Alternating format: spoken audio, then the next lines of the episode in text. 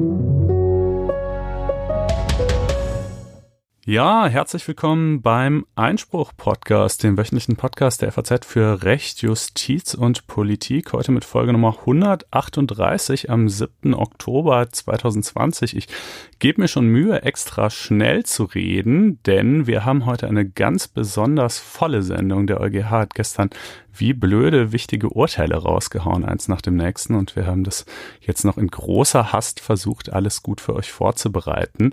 Ähm, aber ja, gleichwohl, die Vorstellung darf natürlich nicht fehlen. Mein Name ist Konstantin van Linden und aus Berlin zugeschaltet ist Corinna Budras. Und, und wen haben wir noch? Genau, wir sind diesmal äh, zu viert. Ähm, wir haben zwei Gäste da, Moritz und Luis. Grüße gehen raus an Moritz und Luis. Die sitzen quasi hier auf der anderen Seite äh, der Scheibe vom Tonstudio und äh, hören gerade zu, während wir das live aufnehmen. Äh, die beiden haben bei unserem Gewinnspiel bei der Folge Nummer 100, ihr erinnert euch vielleicht noch, ist schon ein Weilchen her, ähm, gewonnen, dass sie eben mal vorbeikommen und äh, sich das Ganze live anschauen und dann natürlich nachher auch irgendwie mit mehr essen und quatschen und so weiter. Äh, das hat sich dann infolge der Pandemie alles ein bisschen verzögert verzögert. Es war leider erst schwierig mit Besuchen, aber jetzt hat's geklappt und das äh, freut uns natürlich und äh, werden wir vielleicht in Zukunft auch mal wiederholen, so eine Aktion. Hm. Genau, und das ist natürlich auch ein gutes Stichwort, um vielleicht nochmal darauf hinzuweisen, dass es auch wahnsinnige Vorzüge hat, wenn man FAZ-Abonnent wird. Ja, oder FAZ-Einspruch-Abonnent zu allermindest ja, mal. Also, genau, äh, das wollte ich eigentlich sagen. äh, wa was ihr tun könnt, ihr wisst schon, unter faz.net-einspruch testen, ähm, unterstützt diesen Podcast und äh, unterstützt ungemein eure juristische Up-to-Dateness.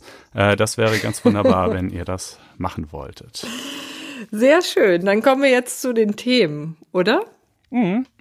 Ja. Beginnen wir vielleicht doch mal mit dem, was wir diese Woche nicht behandeln, nämlich das wohl prominenteste Covid-19-Opfer, den amerikanischen Präsidenten Donald Trump. Ähm, auch wir wünschen ihm natürlich von Herzen eine schnelle Genesung. Ihm und allen, die sich bei ihm angesteckt haben, sind ja inzwischen ja doch etliche. Ich muss offen gestehen, ähm, ich hätte natürlich große Lust gehabt, darüber zu sprechen. Und ich denke, da wird sich auch noch die eine oder andere Gelegenheit ergeben, denn mhm. sieht ja sehr danach aus, als würde das vielleicht einige rechtliche Konsequenzen nach sich ziehen, die zum Beispiel dadurch entstehen, dass der Präsident als Virenschleuder auf einem Fundraising-Event war. Müssen wir mal schauen. Also jedenfalls das müssen wir leider zurückstellen, aber wir haben andere schöne Themen, nämlich die Vorratsdatenspeicherung ist das, womit wir beginnen wollen. Da hat der Europäische Gerichtshof gestern am Dienstag ein wichtiges Urteil gesprochen und klare Ausnahmen definiert von dem eigentlichen Verbot, das er 2016 postuliert hat. Und das alles wollen wir mit Patrick Breyer besprechen. Er ist Abgeordneter der Piratenpartei im Europäischen Parlament. Ja, und kämpft schon seit einigen Jahren gegen die Vorratsdatenspeicherung. Ja. Dann bleiben wir immer noch beim EuGH. Der musste sich mit dem ungarischen Hochschulgesetz beschäftigen, das im Wesentlichen ein Ziel hatte, die vom Hedgefondsmanager und Stifter George Soros gegründete Universität aus Ungarn zu vertreiben. Aber dabei wollen wir es auch nicht belassen. Es geht auch in diesem ähm, Bereich ein bisschen mehr auch um Recht, um die ewigen Fragen der Rechtsstaatlichkeit in dem EU-Staat Ungarn. Außerdem sind alle guten Dinge drei. Der EuGH hat gestern auch noch ein Urteil zu Sozialleistungen für zugewanderte Europäer veröffentlicht. Da ging es um einen arbeitssuchenden Polen, der hier in Deutschland für sich und seine Familie Hartz IV beantragt hat. Und wir erläutern mal, was dabei rausgekommen ist. Dann gab es einen Erfolg für die Flüchtlingshilfsorganisation Mare Liberum vor dem Verwaltungsgericht Hamburg, die uns Konstantin gleich vorstellt. Und dann haben wir noch einen Nachtrag Beitrag zu Pop-up-Radwegen. Dieses Thema hatte uns in Folge 136 beschäftigt. Und natürlich haben wir auch diese Woche ein gerechtes Urteil. Ganz ja, klar. Ich sag ja, volles Programm. Ähm, und dann legen wir doch mal vielleicht gleich los mit der wohl wichtigsten äh, Entscheidung äh, der Woche, der EuGH zur Vorratsdatenspeicherung. Der war ja bisher knallhart, was diesen Punkt angeht. Ja, der war knallhart und interessant ist eben, dass dieses Verfahren auch hier in Deutschland wirklich hohe Wellen geschlagen hat, obwohl es eigentlich drei ganz andere Fälle äh, betraf, nämlich aus Frankreich, Belgien und Großbritannien. Aber es ging um sehr, sehr grundsätzliche Fragen der Vorratsdatenspeicherung, die ja letztendlich hier in Deutschland groß diskutiert wird, aber die in Europa auch wirklich vehement umkämpft ist. Ähm, die Staaten natürlich fordern immer so weit wie möglich Daten ihrer Bürger zu speichern auf Vorrat. Das ist ja Sinn und Zweck dieser Vorratsdatenspeicherung, so dass man dann im Ernstfall darauf zugreifen äh, kann. Also wenn äh, große ähm, Strafverfahren aufgeklärt werden sollen, Straftaten aufgeklärt werden sollen, wenn ähm, Terror ähm, Attacken passieren, dann will man auf diese wertvollen Daten ähm, zurückgreifen. Das ist die Idee, die eben auch nicht nur in Deutschland praktiziert wird, sondern auch eben in, also ich glaube wirklich allen europäischen Staaten, der eine mehr, der andere weniger. Äh, aber das Grundprinzip ist doch überall gleich und deswegen muss sich der Europäische Gerichtshof auch schon seit geraumer Zeit damit beschäftigen. So, und im Jahr 2016 hatte er ein sehr grundsätzliches Urteil schon mal gefällt und hat die Vorratsdatenspeicherung im Wesentlichen verboten und hat gesagt, also dieses anlassbezogene, anlasslose ähm, Massenspeichern von Daten geht eigentlich nicht. Das verstößt gegen die europäischen Grundsätze. Einmal ähm, die EU-Grundrechtecharta und die E-Privacy-Richtlinie zum Schutz äh, personenbezogener Daten in der elektronischen Kommunikation. So, das ist ja übrigens auch immer ein Dilemma, um das vielleicht nochmal äh, zu erklären, in denen auch die Telekommunikationsunternehmen ständig sind. Also sie sind eigentlich, speichern sie schon Daten recht großzügig, auch zu Abrechnungszwecken, aber das meistens für ein paar Tage.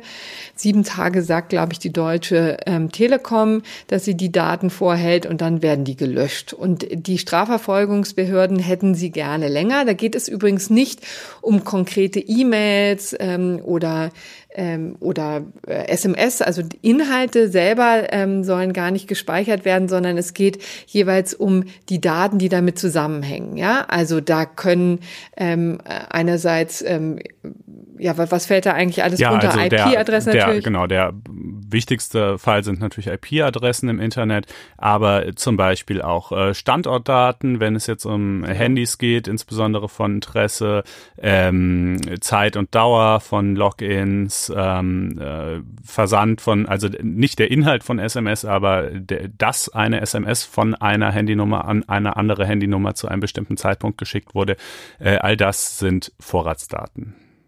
Genau. An die die Strafverfolgungsbehörden eben gerne möchten, um schwere Kriminalität ähm, aufzuklären. Kinderpornografie ist ein Punkt, der immer wieder genannt wird, ähm, weil sich da eben viel im, im Netz turmelt. Ne? Es gibt ähm, Waffen- und Drogenschmuggel, ähm, Terrorattacken werden ganz häufig auch übers Internet orchestriert. Also das sind alles Daten, an denen die Strafverfolg Strafverfolgungsbehörden gerne ran möchten, mit dem Argument, naja, es hat sich jetzt so viel ins Internet verlagert, die ganzen Kriminellen, die ganze organisierte Kriminalität nutzt, die ähm, den Segen der modernen Technik. Warum sollen wir das nicht auch tun? Das ist die Bottomline.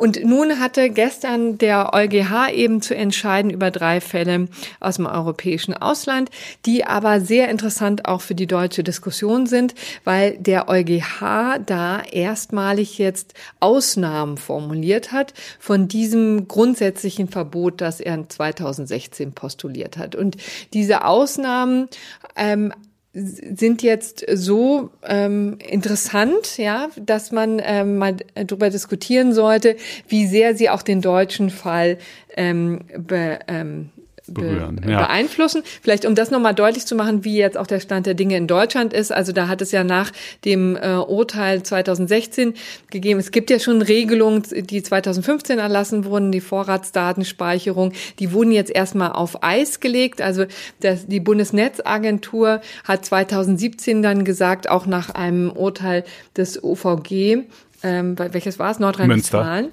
Ähm, die haben gesagt, okay, also jetzt äh, verfolgen wir das nicht weiter. Das heißt, ähm, die ähm, Telekommunikationsunternehmen werden nicht gezwungen, jetzt erstmal die Daten vorzuhalten, um sie dann den äh, Strafverfolgungsbehörden zu präsentieren. Und man wartet jetzt erstmal auch eine Vorlage ab, die das Bundesverwaltungsgericht an den EuGH ähm, gesendet hat. Die wollen also auch in, für die konkreten deutschen Regelungen nochmal eine Antwort haben. Die steht noch aus. Aber wir haben jetzt schon ziemlich deutliche Ausnahmen, die der äh, EuGH äh, ja, formuliert hat, ja, wohl also auf für, Druck also der EU-Staaten. Genau, für diese drei anderen Länder zwar, aber äh, natürlich wird sich vieles davon auch auf Deutschland übertragen lassen. Ja, und um das vielleicht nochmal jetzt zu Ende zu führen, also was sind eigentlich diese Ausnahmen? Da geht es äh, vielleicht als wichtigster Punkt natürlich darum, dass das möglich ist, wenn es um eine ernsthafte Bedrohung der nationalen Sicherheit oder zur Bekämpfung schwerer Straftaten nötig ist. Aber das ist eben sehr anlassbezogen. Also da gab es dann eben, dann muss es dann eben einen Terroranschlag zum Beispiel gegeben haben. Dann ist es möglich, für eine begrenzte Frist, ein, zwei Monate dürften das vielleicht sein, tatsächlich massenhaft die Daten zu speichern, um dann zu gucken, ob vielleicht Terroristen ähm, danach kommuniziert haben, ob man äh, den habhaft werden kann, ob vielleicht Täter noch auf der Flucht sind. All dazu, ähm, äh, für all diese Gründe ist es dann möglich, die Daten tatsächlich tatsächlich zu speichern und dann eben auch im Nachgang zu benutzen. Aber das ist eben auch ein wichtiger Punkt, den der EuGH da aufmacht. Das Ganze geht eben nur, wenn das auch gerichtlich überprüft wird oder wenn ein zumindest ein Kontrollgremium da auch ein Auge drauf hat. Ja, ne? also, also, es hat einen Richtervorbehalt, aber es muss, glaube ich, also wenn ein Terroranschlag schon passiert ist, dann ist ja eine, eigentlich ja schon der Fall eingetreten, den man zu verhindern gehofft hatte. Ich, ja. äh, äh, er, der EuGH sagt, eine eine Speicherung sämtlicher Vorratsdaten, also Standortdaten, Telefondaten, Internetdaten etc., ähm, ist möglich bei einer ernsthaften Bedrohung, Bedrohung der nationalen das Sicherheit. Das heißt, es, äh, das wird sich dann natürlich in der Praxis zeigen. Ne? Äh, reicht hm. das auch schon aus, ähm, äh, dass die Inlandsgeheimdienste sagen, ja, wir registrieren in letzter Zeit verstärkte Aktivität im äh, äh, Gefährderumfeld. Äh, wir haben da so verschiedene Hinweise, die vielleicht bedeuten könnten, dass irgendwas in der Macht Sache ist, ja. Also ne, sozusagen, wie, wie ernsthaft muss diese mhm. Bedrohung mhm. denn tatsächlich sein? Ähm, dazu gibt's dann eben das Gericht oder die sonstige unabhängige Kontrollinstanz, die ähm, dass sich diese, diese Belege eben würde anschauen müssen und dann sagen müssen, okay, wir machen jetzt für einen Zeitraum von ein, zwei, drei Monaten oder wie lang auch immer, ähm, äh, lassen wir jetzt eine vollständige Vorratsdatenspeicherung zu und die würde dann, wenn das so käme, tatsächlich alle Vorratsdaten aller Bürger betreffen können.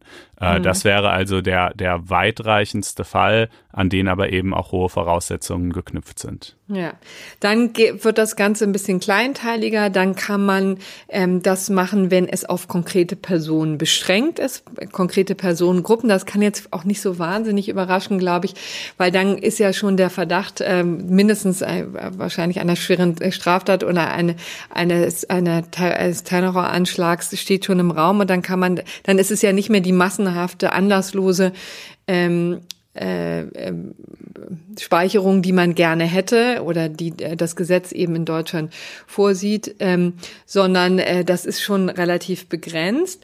Und ähm, wo, das einzige, der einzige Punkt, wo es dann doch noch ähm, anders los ist, ähm, sind die IP-Adressen. Ne? Also das sind eben sozusagen die Anschriften, die äh, einen auf ähm, im, in, im Internet ausweisen sozusagen. Also da kann man die Identität, anhand dieser IP-Adressen kann man die Identität eines Nutzers nachvollziehen, um das jetzt mal so zu formulieren, ja.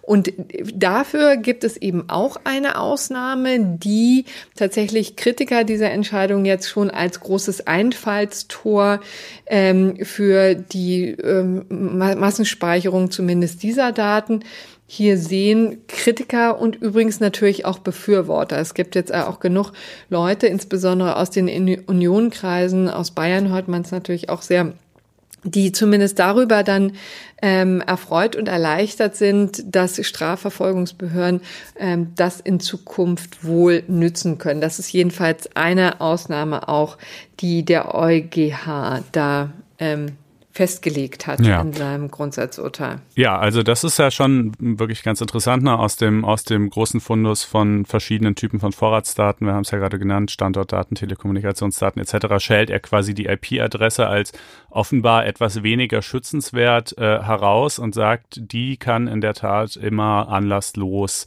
äh, gespeichert werden. Da schreibt er zwar dann natürlich noch seine üblichen Floskeln von, auch das muss sich irgendwie in den Grenzen des Notwendigen halten und so weiter dahinter, gewiss, aber äh, wenn man mal genau hinschaut, dann ist das anders als die anderen Vorratsdaten nicht an nennenswerte harte Voraussetzungen geknüpft. Und ähm, ja, die IP-Adressen würden dann eben bei den Internetprovidern, die sie ja quasi generieren und ihren Nutzern zuweisen, gespeichert werden für eine bestimmte Dauer. dass die deutsche Vorratsdatenspeicherung, die aber eben, wie gesagt, momentan ja auf Eis liegt, nicht umgesetzt wird, wegen der bestehenden europarechtlichen Bedenken, sieht eine Frist von zehn Wochen vor, die die gespeichert werden sollen.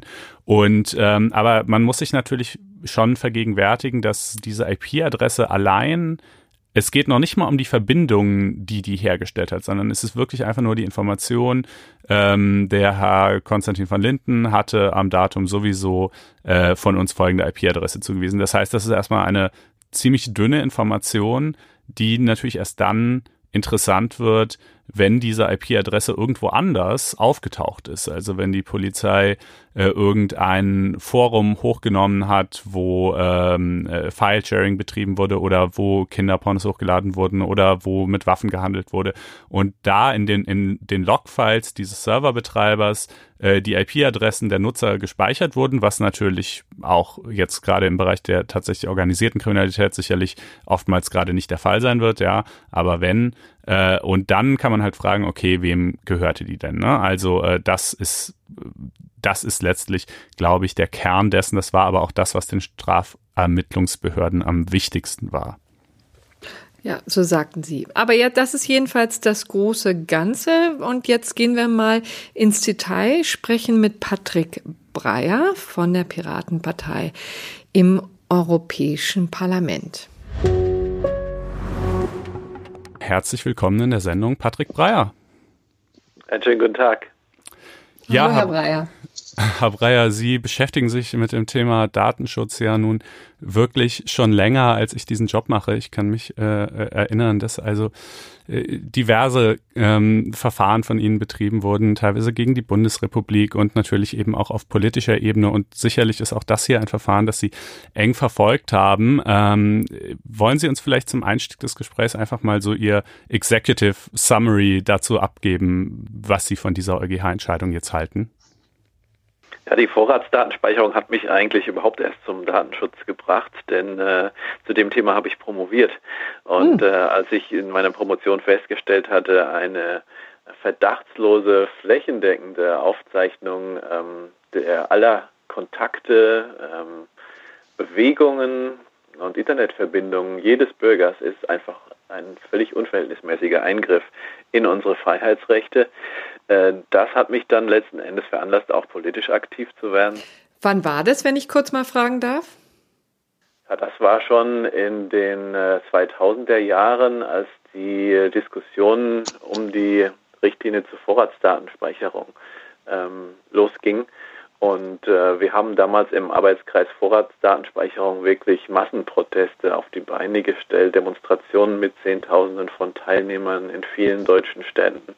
Es gab eine Verfassungsbeschwerde mit einer fünfstelligen Anzahl von, von Teilnehmern.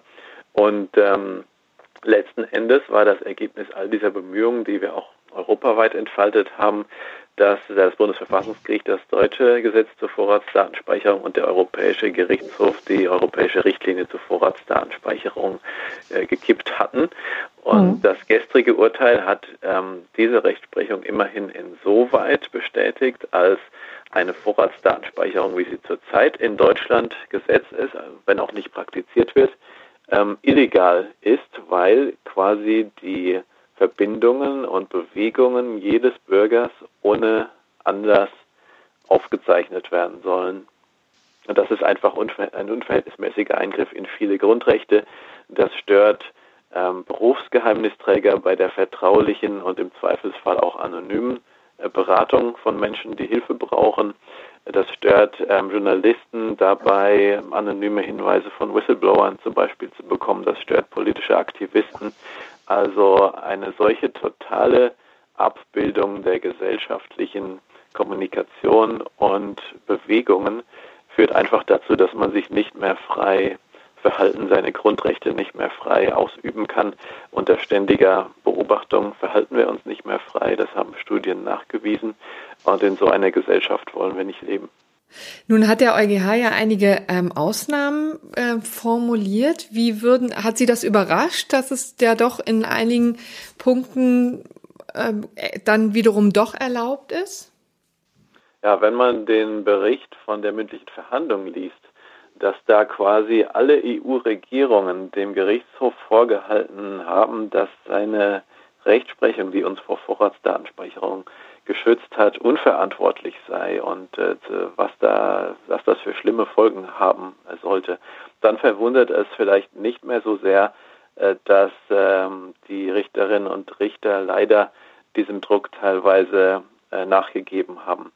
Wir haben ja eine verschiedene Studien inzwischen vorliegen, die nachweisen, dass äh, Vorratsdatenspeicherung keine ähm, Auswirkung auf Kriminalitätsrate hat, äh, auch nicht zu einer messbar höheren Aufklärungsquote führt.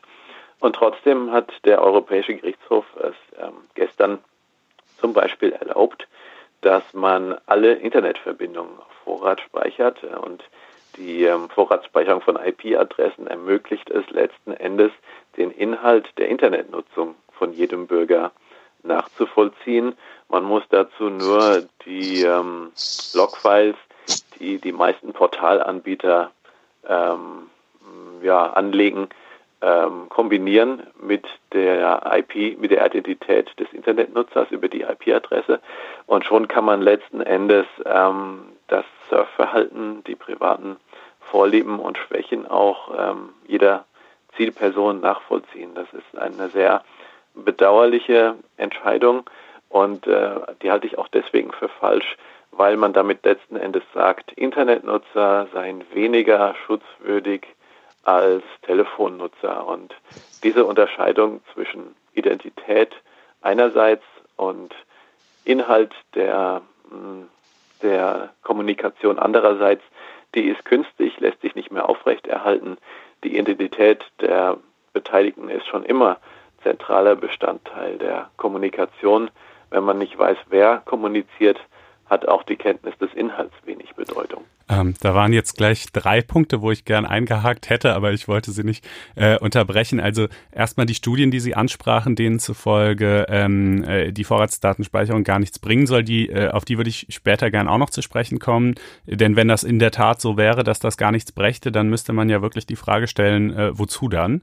Ähm, aber stellen wir das mal kurz noch gedanklich zurück äh, und äh, gehen erstmal auf die Speicherung der IP-Adressen ein. Da sagen Sie ja, ähm, man müsse das nur mit äh, den Logfiles äh, von sagen wir mal zum Beispiel einem Kinderpornografie-Forum, äh, dessen Betreiber obendrein äh, unklug genug ist, die IPs seiner Besucher auch tatsächlich zu speichern, äh, in Verbindung bringen. Aber dieses nur ist doch ein ziemlich großes nur. Also ähm, die, das, was jetzt künftig nach dem EuGH-Urteil anlasslos ähm, gespeichert werden darf, nämlich eben die IP-Adressen, ist ja für sich genommen eine erstmal nahezu aussagelose oder uninteressante Information. Sie wird eben erst dann interessant, wenn man sie wenn man sozusagen irgendwo eine zweite Quelle hat, nämlich eine, eine Quelle, die sich irgendwie im, im illegalen Milieu ja mutmaßlich abspielt und die Polizei sozusagen diese Information schon hat, schon, schon ein, ein nehmen wir jetzt mal das Beispiel, ein Kinderpornoforum hochgenommen hat, äh, da waren IPs gespeichert und jetzt will die Polizei wissen, äh, wem gehörten denn diese IPs. Ähm, und das ist dann ja sozusagen ein, ein ganz punktueller Ansatz, wo man sagt, okay, hier haben wir auch einen guten Grund, jetzt nach den, nach den Personen zu fragen, denen diese IPs Cookies gehören. Also ist das nicht eigentlich eine relativ ähm, vermittelnde äh, Lösung in, in diesem Punkt? Also zunächst mal haben Sie recht, dass äh, wenn es um Angebote geht, die von der organisierten Kriminalität betrieben wird, dass natürlich solche Spuren nicht vorhanden sein werden. Ja, deswegen ist ja unser Argument auch ähm, gegen ähm, ja organisierte Kriminalität wird das in den seltensten Fällen äh, funktionieren und helfen. Ein besseres Beispiel deswegen als ähm, jetzt hier Missbrauchsdarstellung wäre zum Beispiel Urheberrechtsverstöße. Äh, die führen sehr oft zur Abfrage von IP-Adressen, also ähm, mhm. dass man privat ähm, äh, Musik oder, oder Bücher tauscht. Ähm, was äh, ich übrigens für, für falsch halte, das zu kriminalisieren. Ein weiteres Beispiel sind aber auch jenseits der Strafverfolgung die Aktivitäten der Nachrichtendienste, denn auch die dürfen ja IP-Adressen äh, abfragen und das zur Beobachtung legaler Aktivitäten ähm, einfach im, im Vorfeld ähm, aus Gründen, aus denen eben Verfassungsschutz und andere Geheimdienste solche Beobachtungen vornehmen. Und ähm, wenn man ähm, die alle Internetverbindungen ähm, nachverfolgbar und nachvollziehbar macht, und zwar das auf Wochen hinaus, dann ist das ja kein punktueller Ansatz mehr, sondern ähm, setzt die komplette Internetnutzung dem Druck aus, jedenfalls durch Normalbürger, dass sie jederzeit nachverfolgt äh, werden können, dass ihnen ihre Internetnutzung vorgehalten werden kann, möglicherweise auch zu Unrecht aufgrund eines falschen Verdachts. Auch das kommt ähm, nicht selten tatsächlich vor, gerade weil die IP-Adresse sehr unzuverlässig ist. Sie weist ja nur auf einen Anschluss hin, aber nicht, wer ihn konkret genutzt hat. Da sind schon Leute haftbar gemacht worden, die ein WLAN, offenes WLAN vielleicht am Laufen hatten oder wo andere Personen im Haushalt ihren Anschluss genutzt haben. Also das führt schon oft zu, ähm, zu falsch ungerechtfertigten Ermittlungen. Und ein solcher Ansatz zerstört halt zumindest für Normalbürger das Recht, anonym sich im Internet zu informieren und ähm, zu äußern. Und das ist ein extrem wichtiges Recht, weil ähm, unpopuläre Meinungen eben oft auch nur im Schutz der Anonymität ähm, geäußert werden, aber auch Opfer von Straftaten, Opfer von Stalkern ähm, tauschen sich in, in Foren zum Beispiel auch nur anonym aus und nicht äh, unter ihrem echten Namen, was ja auch verständlich ist.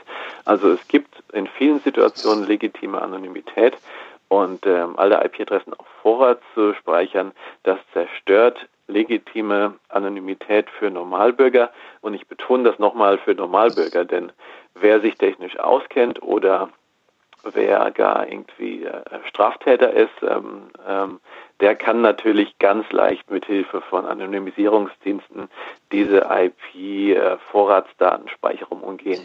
Also das trifft die Bürger, es trifft aber nicht die ähm, organisierte Kriminalität. Gilt es denn auch für Kinderpornografie? Denn da haben wir ganz oft den Effekt, dass es äh, Normalbürger, Menschen, Männer aus der Mitte sind, die äh, da solche Bilder hochladen, die die austauschen. Das, da hatten wir gestern gerade ein großes Urteil. Umgekehrt sagen die Strafverfolgungsbehörden, gerade für diese Fälle brauchen wir die IP-Adressen. Lassen Sie das nicht gelten? Also wenn Sie sich die Kriminalstatistik ähm, ansehen, dann sehen Sie, dass gerade bei dem Austausch von, von Missbrauchsdarstellung eine sehr hohe Aufklärungsquote im Bereich von 80 bis 90 Prozent äh, vorliegt. Das heißt, mit den jetzigen Mitteln, dass man wirklich schnell eine IP-Adresse nachverfolgt, ähm, ähm, ist, gelingt das in den meisten Fällen auch ohne ähm, Vorratsdatenspeicherung.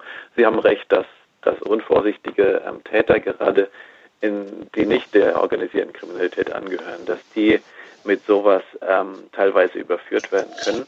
Dass aber gerade eine Vorratsdatenspeicherung das erleichtern würde, das ähm, äh, hat die Vergangenheit im Grunde genommen dadurch widerlegt, dass wir ja schon mal eine Vorratsdatenspeicherung in Kraft hatten in Deutschland und auch von IP-Adressen, dass während dieser Zeit aber die Aufklärungsquote selbst bei Internetdelikten keinesfalls angestiegen ist, wie man ja erwarten müsste, sondern sogar zurückgegangen ist. Und der Grund dafür liegt meines Erachtens darin, dass ähm, ja, etwaige nützliche Effekte in Einzelfällen kompensiert werden dadurch, dass eine Vorratsdatenspeicherung halt dazu führt, dass mehr und mehr Leute allein schon um sich als ähm, um seine legalen Aktivitäten zu schützen, ähm, Anonymisierungsdienste nutzen ähm, und ähm, dann, wenn man das macht, solche Kanäle nutzt, dann lässt sich selbst im Einzelfall, wo ein schwerer Tatverdacht besteht mit richterlicher Anordnung, lässt sich oft im Einzelfall ähm, bestimmte Sachen nicht mehr rückverfolgen.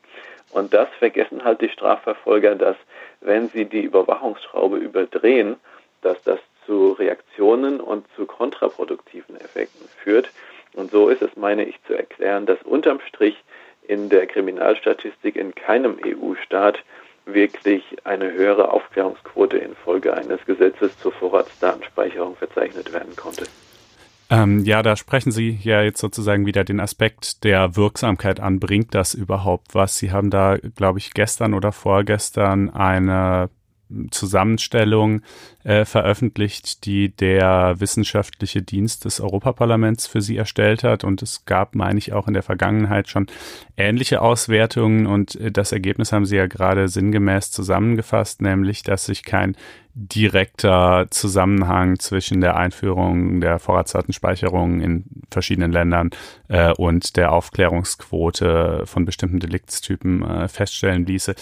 Aber ich, ich möchte das doch mit einem großen Fragezeichen versehen, denn die Unwägbarkeiten, die wirklich nahezu grenzenlosen Unwägbarkeiten, die schon selbst bei viel einfacheren Fragestellungen, die man an die Kriminalstatistik richtet, auftreten, sind enorm. Und die sozusagen eine Kausalität herstellen oder nachweisen zu wollen zwischen einem solchen Ermittlungsinstrument äh, und äh, eben die, der, der, der Aufklärungsquote, das hängt von so vielen Faktoren ab. Wie viele Fälle werden überhaupt bekannt?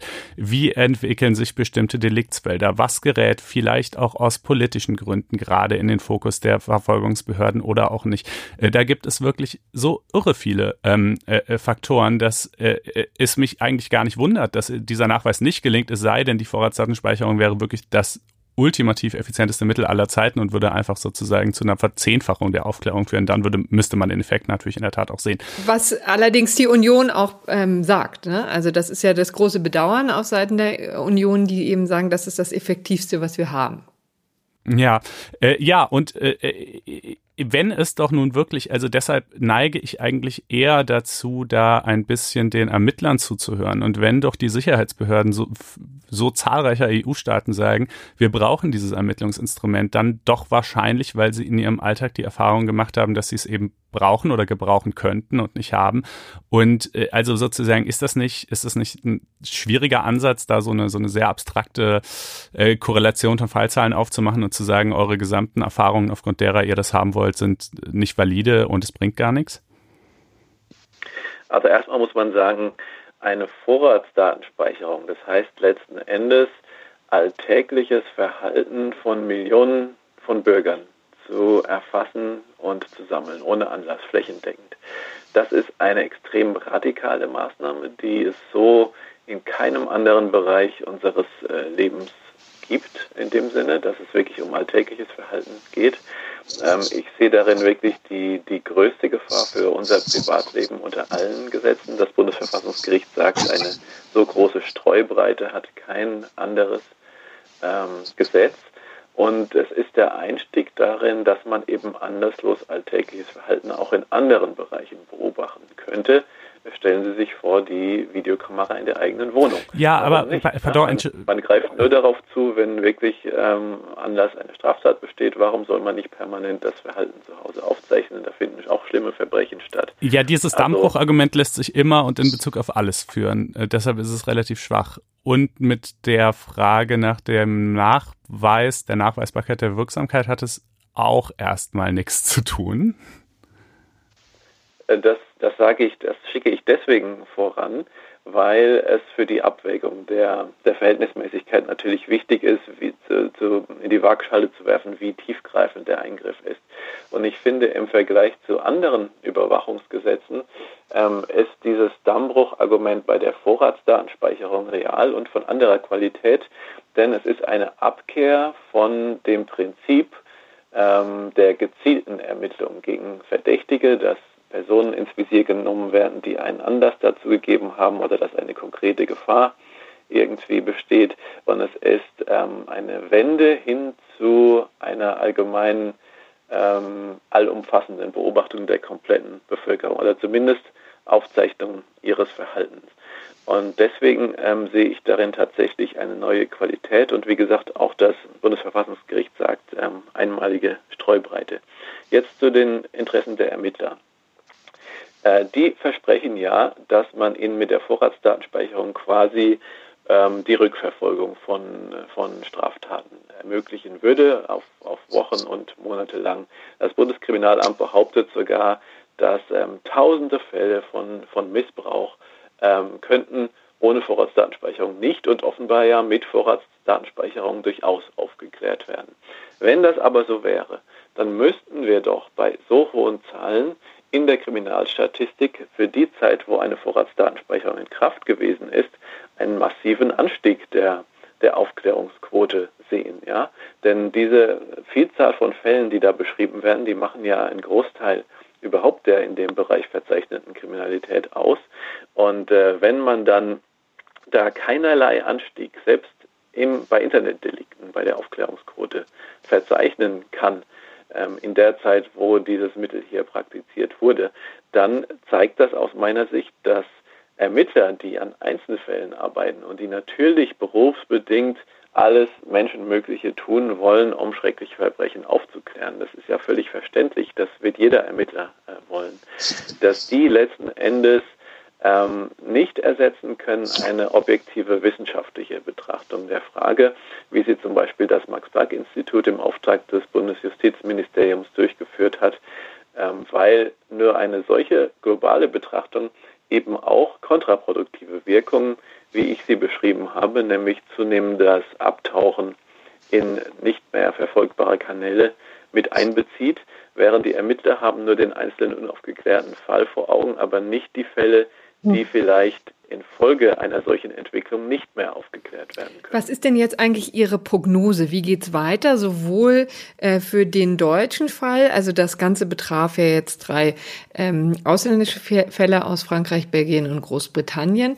Wie geht's weiter? Ähm, mit dem deutschen Fall erwarten Sie da von EuGH noch weitere Präzisierungen, vielleicht weitere Öffnungen? Oder glauben Sie auch, äh, ähm, und wie geht's weiter mit ähm, der Gesetzgebung hier in Deutschland? Wird man das noch abwarten? Es haben jetzt schon, sich schon einige äh, geäußert, insbesondere aus Bayern, die gesagt haben, wenigstens die äh, IP-Lösung müssen wir jetzt mal vorantreiben. Naja, Gesetz ist sie ja schon heute. Ne? Mhm. Ähm, es gibt ja das Gesetz zur Vorratsdatenspeicherung. Genau, das ist jetzt im Moment auf Eis gelegt, aber wird sich da was tun? Das ist ja im Moment deswegen auf Eis gelegt, weil es äh, bisher mit Europarecht, mhm. mit den äh, EU-Grundrechten unvereinbar gewesen ist. Nach dem heutigen Urteil lässt sich das in Bezug auf ähm, IP-Adressen äh, leider nicht mehr sagen. Und insofern kann es durchaus sein, dass ähm, die Gerichte, insbesondere das ähm, Oberverwaltungsgericht Münster, was ja entsprechende Entscheidung getroffen hatte, ihre Rechtsprechung in diesem Punkt ähm, ändern. Und ähm, dass letzten Endes die Verpflichtung zur Vorratsspeicherung von IP-Adressen dann greift erstmals, ähm, dass die restlichen Gesetze sind unanwendbar, ähm, soweit sie jetzt ähm, Verbindungsdaten und Bewegungsdaten betreffen, sind unvereinbar mit Unionsrecht, weil sie ähm, völlig anderslos, ohne Anordnung, permanent auf alle Personen bezogen ähm, eine Vorratsdatenspeicherung vorsehen. Das bleibt äh, grundrechtswidrig und ähm, die Gesetze dürfen nicht angewendet und müssen aufgehoben werden. Aus meiner Sicht brauchen wir aber auch eine politische Debatte über die Internetvorratsdatenspeicherung, ob das gerechtfertigt ist, was das ähm, für Auswirkungen hat. Hm. Gut, also dann bedanken wir uns recht herzlich für die Auskunft, für die Einschätzung. Vielen Dank. Vielen Dank für das Gespräch. Sehr gerne. Ja, so viel also zur Vorratsdatenspeicherung. Dann blicken wir jetzt mal in den europäischen Osten, genauer nach Ungarn, das ja nun unter der Überschrift Rechtsstaatlichkeit schon seit Jahren ein europäisches Sorgenkind ist. Ähm, man muss sagen, das ist wirklich nicht besser, sondern eher schlimmer geworden. Also alleine in diesem Jahr ähm, hat der Europäische Gerichtshof äh, schon in mehreren politisch brisanten Fällen gegen Ungarn entschieden. Anfang April zum Beispiel äh, hat er geurteilt, äh, dass Ungarn sich in der Flüchtlingskrise nicht hätte weigern dürfen, an der Umverteilung von Asylbewerbern aus Griechenland und Italien teilzunehmen. Ähm, sechs Wochen später äh, hat er dann geurteilt, dass die Unterbringung von Asylbewerbern in Ungarns Transitlagern rechtswidrig war. Ähm, und äh, im Juni äh, dieses Jahres hat er entschieden, dass Ungarns NGO-Gesetz äh, gegen EU-Recht verstoßen hat. Dieses NGO-Gesetz, ähm, das sah vor, dass äh, NGOs, die Spenden von mehr als 20.000 Euro jährlich aus dem Ausland erhalten, sich registrieren lassen müssen und dass sie Einzelspenden von über 1.500 Euro anzeigen und die Namen der Spender veröffentlichen müssen und all solche Sachen.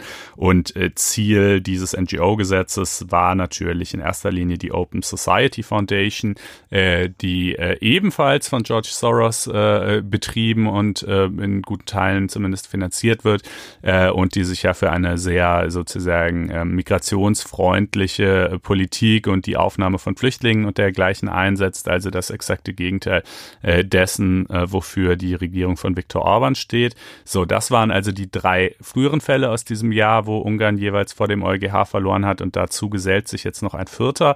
Ähm, äh, auch da war ähm, äh, gewissermaßen George Soros oder eben die von ihm so betriebenen Projekte das Ziel, äh, nämlich in diesem Fall die Central European University.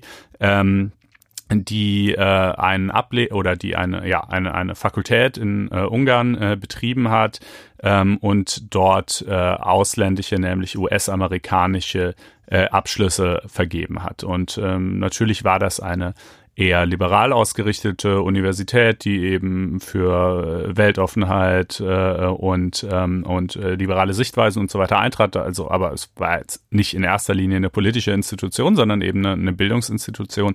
Ähm, aber auch da kann man ja äh, gewisse Schwerpunkte in der Lehre setzen, sage ich mal. Und ähm, äh, auch das war, ähm, war äh, Orban eben ein Dorn im Auge und er hat dann ein äh, Hochschulgesetz erlassen am 4. April 2017, äh, das vorsieht, dass ausländische Hochschulen äh, in Ungarn nur dann tätig sein und vor allen Dingen auch äh, akademische Grade vergeben dürfen, äh, wenn sie auch in ihrem Heimatland, in diesem Fall also den Vereinigten Staaten, ebenfalls äh, Lehre betreiben und wenn außerdem ein völkerrechtlicher Vertrag zwischen Ungarn und dem Heimatland über den Betrieb äh, der Hochschule besteht. Und äh, daran mangelte es halt. Ähm, die äh, Central European University hat zwar sozusagen ihren Sitz in den USA, aber vergibt dort, äh, äh, äh betreibt dort keinen eigenen Campus. Ähm, und äh, ein solcher Vertrag äh, zwischen Ungarn und den USA bestand auch nicht. Äh, sie war damit die einzige ausländische Hochschule, die dieses Gesetz, das ja natürlich zunächst mal von seinen Kriterien her zwar scheinbar neutral formuliert war, aber de facto natürlich auf die äh, Central European University gemünzt war. Ähm, da war sie also in der Tat die einzige ausländische Hochschule, das, die diese Kriterien nicht erfüllte. Und ähm, äh, sie hat dann auch tatsächlich 2018 ihren Betrieb in Ungarn weitestgehend eingestellt und ist nach ähm, Wien umgezogen. Nicht vollständig, das Gebäude gibt's noch, da finden auch äh, weiterhin ähm, in deutlich reduzierten Umfang ähm, äh, findet da weiterhin Lehrprogramm statt, aber äh, der Schwerpunkt äh, der, des, des Lehrbetriebs hat sich eben nach Wien verlagert. Das ist natürlich übrigens, kann man an dieser Stelle auch schon mal dazu sagen, äh, äh, die gemeinsame Linie ähm, die diese diversen von mir gerade genannten Fälle verbindet, äh, dass Ungarn zwar am Ende möglicherweise vor dem EuGH unterliegt, aber äh, bis es mal äh, soweit ist, schon längst Tatsachen geschaffen sind. Also ja, ist ja schön, dass es damals äh, sich nicht hätte weigern dürfen, Flüchtlinge aufzunehmen, aber hat es halt trotzdem gemacht und jetzt hat es halt keine Flüchtlinge aufgenommen. So, ne? Und Dito äh, leider auch für diesen Fall. Ähm, dieser Fall ist aber juristisch ähm, äh, auch interessant und ein bisschen ungewöhnlich, äh, muss man sagen. Ähm, denn ähm, hier ging es gar nicht in erster Linie jetzt so um so europäische Grundfreiheiten, äh, sondern da die, da das ja ein, ein äh, quasi amerikanische Hochschule ist, ähm, ging es um das sogenannte GATS ähm, das äh, General Agreement on Trades and Services, äh, das äh, Teil des äh, WTO-Rechts ist, also von der World Trade Organization. Ähm, und, die Welthandelsorganisation. Genau, die, ähm, äh, die regelt ja quasi, also innerhalb von Europa haben wir ja dafür natürlich einen eigenen Rechtsrahmen, aber eben für den Handel in der Welt äh, und äh, mit Dienstleistungen und äh, Waren und so weiter äh, bildet das Recht der WTO halt eine sehr wichtige Grundlage und zumindest eine Fallback-Option, wenn keine spezifischeren hm. äh, völkerrechtlichen Verträge, Handelsabkommen äh, bestehen. Ähm, ist ja. schon interessant, ne, dass da diese, ähm, dieser Umweg gegangen werden musste. Aber hat ja zum Ziel geführt. Ja, und es ist auch interessant deshalb, äh, weil man ja meinen könnte, Moment mal, die WTO hat ja selber ein Schiedsgericht und wenn es doch hier um die Verletzung dieses, dieses äh, General Agreement on Trades and Services geht, ähm, dann müsste doch eigentlich das WTO-Schiedsgericht dafür zuständig sein und nicht der EuGH. Ähm, äh, äh, wenn, äh, und der EuGH sagt aber eben doch, äh, ich bin auch zuständig neben dem WTO-Schiedsgericht. Ähm, meine Entscheidungen sind für das WTO-Schiedsgericht nicht bindend und umgekehrt auch nicht. Ähm, aber äh, wir dürfen dazu, darüber sozusagen beide entscheiden und zwar, weil die EU als Ganzes auch gleichzeitig der WTO beigetreten sei und deshalb sozusagen Verstöße gegen WTO-Recht eben auch vor dem EuGH gerügt werden könnten. Interesting, ähm, war mir bisher so nicht bewusst, aber ähm, so ist es jedenfalls nach dieser Entscheidung. Und ähm, ja, dann äh, im zweiten Schritt sagt er eben ja und äh, nicht nur bin ich zuständig, sondern in der Tat äh, wurde hier eben auch äh, gegen dieses äh, Agreement äh, verstoßen. Äh, das sieht grundsätzlich, das ist im Detail furchtbar kompliziert, aber der Grundsatz lautet Inländergleichbehandlung. Also eigentlich sollen ausländische ähm, äh, Dienstleister, die eben Waren oder Dienstleistungen anbieten, äh, äh, genauso behandelt werden wie Inländer. Ähm, davon kann natürlich in, dann gibt's halt ganz viele sozusagen sektorspezifische Bestimmungen und so weiter.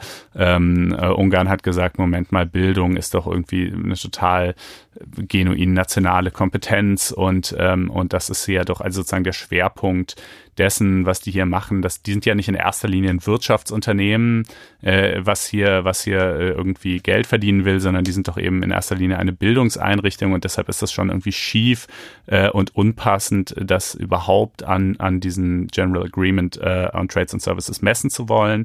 Ähm, aber der EuGH sieht das eben anders. Er sagt, ähm, die natürlich ist hier einerseits die Wissenschaftsfreiheit betroffen, die hat aber auch eine institutionelle Dimension. Das heißt, ähm, es, die gewähr, gewährleistet nicht nur, dass ein Staat inhaltlich nicht in den Inhalt der Lehre eingreift, sondern sie gewährleistet eben auch die Fähigkeit, ähm, sich äh, irgendwo einen Campus zu eröffnen, äh, nach eigenem Gutdünken äh, Dozenten anzustellen, seinen Lehrplan zu organisieren äh, und alle diese Dinge und äh, insbesondere äh, hätte Ungarn eben auch nicht dargelegt, dass es irgendeinen äh, begründeten Anlass gegeben hätte, ähm, in diese Freiheiten einzugreifen. Also ähm, äh, es wurde natürlich so ganz allgemein Genau, es gibt ja auch eigentlich keinen. Es wurde natürlich so ganz allgemein von äh, Gefährdung für das nationale Bildungswesen oder was weiß ich äh, geredet, ne? aber sonderlich äh, äh, substanziieren ließ sich das nicht.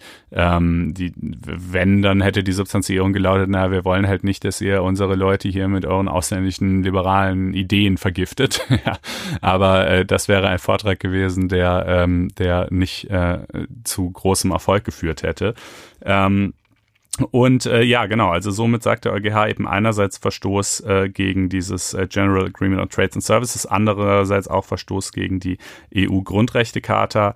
Ähm, und äh, wir packen die Entscheidung und eine Besprechung dazu in die Show Notes im Einzelnen. Also sozusagen, welcher einzelne Verstoß exakt mit welcher Begründung dann belegt wird, ähm, das ist ziemlich kleinteilig äh, und, äh, glaube ich, im mündlichen Vortrag nicht so bekömmlich. Aber das ist jedenfalls mal das Fazit. Ähm, das ist insofern schon interessant, äh, auch für die Zukunft, weil, wie gesagt, dieses Gebäude steht da noch. Es gibt da auch noch einen gewissen Betrieb. Und ähm, jetzt wird man mal gucken müssen, ob äh, die äh, jetzt beschließen, den wieder hochzufahren, den Betrieb, und äh, vielleicht wieder sozusagen da zur alter Stärke zurückzukehren, oder ob sie sagen, nee, inzwischen haben wir, sind wir jetzt hier in Wien sesshaft geworden und das hat irgendwie alles keinen Sinn und die äh, Regierung wird uns einfach trotzdem so viele Stöcke zwischen die Beine werfen. Das ist ja jetzt auch äh, keineswegs garantiert, dass Orban äh, ähm, alles, was der EuGH entscheidet, dann auch so lupenrein und äh, äh vorbildlich wirklich umsetzt. Ne? Ähm, ja, und äh, das, ähm, äh, das führt dann, schlägt dann vielleicht auch gleich noch die Brücke. Also man, man fragt sich ja langsam so ein bisschen, ne, wie, wie soll das eigentlich weitergehen? Also äh, auch in der äh, auch in der Corona-Pandemie äh, hat die ungarische Regierung nochmal die Gelegenheit beim Schopfer ergriffen, ihre Machtfülle auszuweiten. Ähm, ich habe jetzt gerade vier Fälle genannt. Es gab jetzt auch ähm, in äh, vergangene oder war es schon vorvergangene Woche erstmals den EU-Rechtsstaatsbericht. Das ist, äh, es war so eine Initiative von Ursula von der Leyen, der neuen Kommissionspräsidentin, die halt äh, gesagt hat, ähm, also Polen und Ungarn beklagen sich ja immer, sie würden äh, ungleich behandelt. Sie, der, die, die, Rechtsstaat, die Lage der Rechtsstaatlichkeit sei bei ihnen überhaupt nicht schlechter als in anderen europäischen Ländern, äh, sondern aus irgendwelchen ähm, Gründen der politischen Opportunität habe man sie einfach als Bösewichte auserkoren. Und ähm, äh, das haben wir hier ja auch in der Sendung schon verschiedentlich äh, zitiert. Beispielsweise, ne, wenn das Bundesverfassungsgericht sagt, ähm, äh, wir weichen jetzt einfach mal, wir missachten jetzt einfach mal ein EuGH-Urteil, äh, dann sagt man halt, oh, naja gut, aber das ist Deutschland, das ist das Bundesverfassungsgericht, die werden sich schon was dabei gedacht haben. Und wenn wir sagen, wir missachten den EuGH, dann sind wir halt die bösen Buben, ja. Äh, so, argum so argumentieren die halt äh, natürlich gerne und ähm, äh, das ist eine fadenscheinige Argumentation, auch aus Gründen, die äh, regelmäßigen Hörern dieses Podcasts aus vielen, aus der Summe vieler ähm, Beispiele, äh, glaube ich, äh, klar sein dürfte. Aber um das sozusagen auch mal äh, schwarz auf weiß zu haben, hat Ursula von der Leyen eben angeregt, dass im Jahresturnus die Rechtsstaatlichkeit aller Mitgliedstaaten überprüft werden soll, ähm, nach den gleichen Kriterien, mit der gleichen Methodik. Ähm, und äh, dann äh, könne man ja, und da sind halt so Faktoren wie eben natürlich Unabhängigkeit der Gerichte, Unabhängigkeit der Staatsanwaltschaften, auch äh, Unabhängigkeit der Medien, ähm, äh, Gesetze zur Bekämpfung und Verhinderung von äh, Korruption und Machtmissbrauch in der Politik. Äh, solche Aspekte gehen da ein. Das wird eben für jeden Bundesstaat gemacht. Deutschland, wie man sich denken kann, hat sehr gut abgeschnitten mit kleinen Abstrichen bei der Unabhängigkeit der Staatsanwälte, die ja auch weisungsgebunden sind. Ähm, und äh, Ungarn und Polen haben desolat abgeschnitten. Äh, diverse andere. Es gab durchaus auch Kritik an anderen Ländern, gerade in, unter der Überschrift äh, Korruptionsbekämpfung sind jetzt wirklich äh, Ungarn und Polen nicht die einzigen, äh, die da ein ähm, bisschen äh, Nachholarbeit zu leisten hätten. aber in Summe muss man schon sagen, die beiden und Ungarn am allermeisten haben da das deutlich negativste Fazit und das war ähm, äh, hat auch auf europäischer Ebene eigentlich praktisch zum Eklat geführt, denn das ist eben ein Bericht der Kommission. Die, es gibt ja einen Kommissar aus jedem äh, europäischen Land und der polnische und insbesondere ungarische Kommissar haben sich geweigert, diesen Bericht mitzutragen, ähm, was ein Unding ist, denn man wird zwar, es wird zwar aus jedem Land ein Kommissar entsandt, aber eigentlich ist es sozusagen äh, selbstverständlich, dass die Kommissare nicht ähm, dann die, die nationale Politik ihres Landes betreiben in der Kommission, äh, sondern einfach die, die Politik der Kommission betreiben. Ja. Ähm, aber äh, das, das äh, führte also schon zu enormen ja. Spannungen. Es überrascht einen dann auch nicht sonderlich, ehrlich gesagt, in diesem Kontext. Nee, das, das leider nicht. Naja, und jetzt ist natürlich, ähm, gut, jetzt hat man diesen Bericht, der also nochmal bestätigt, was wir sowieso schon wussten. Ähm, und äh, äh, was macht man jetzt damit? Naja, die, die, die andere große politische Debatte ist ja, ob man in Zukunft ähm, äh, bei der Verteilung von EU-Geldern eben Kürzungen vornehmen kann äh, aufgrund von äh, rechtsstaatlichen Defiziten. Äh, da hat ähm, Deutschland einen äh, Kompromissvorschlag äh, vorgelegt, ähm, der vorsieht, dass ja, das soll prinzipiell möglich sein. Das soll aber nicht ähm, automatisch geschehen, ähm, sondern es bedarf erst, äh, jetzt muss ich mich äh, kurz sammeln. Ähm, also es bedarf jedenfalls zu, äh, eines Beschlusses auf europäischer Ebene. Ich bin ehrlich gesagt gerade gar nicht ganz sicher, wer den zu treffen hätte, aber jedenfalls bestünde dann in einem zweiten Schritt auch nochmal die Möglichkeit, gegen diesen Beschluss Widerspruch beim Europäischen Rat einzulegen. Das heißt, dieses Verfahren ist schon oder wäre, wenn es in der Form käme, ähm, das ist ja äh, schon so gestaltet, dass man das also erheblich verzögern könnte und unsicher ist, ob das auf Basis dessen jemals tatsächlich zur Kürzung irgendwelcher Gelder käme. Ähm, das Europäische Parlament, äh, das auch jetzt in, den, in diesen Beratungen natürlich beteiligt ist, ähm, äh, hat, äh, ist äh, wirklich mutig geworden, muss man sagen. Also die vier proeuropäischen Fraktionen vor allem und eben auch die starke EVP, die da vorher immer noch so eher blockiert hm. hat. Äh, das sind, äh, Entschuldigung, ja. auf EU-Ebene die das Äquivalent zur äh, Union, ne? Ja. Ähm, CDU, CSU. Hm? Genau die äh, preschen richtig vor und sagen, äh, doch, also wir wollen einen solchen Mechanismus und wir wollen ihn sogar noch viel schärfer, als äh, der deutsche Kompromissvorschlag aussieht, äh, nämlich äh, dergestalt, dass die Kommission eigenständig ähm, äh, auf Basis dieses Rechtsstaatsberichts, eben der ja jährlich jetzt erstellt werden soll, äh, äh, Sanktionen verhängen kann und ähm, es soll auch nicht die Möglichkeit geben, äh, dagegen äh, beim, beim Europäischen Rat äh, ähm, sozusagen vorzugehen für Ungarn, äh, wo es dann ja mit seiner Stimme Dinge sperren könnte.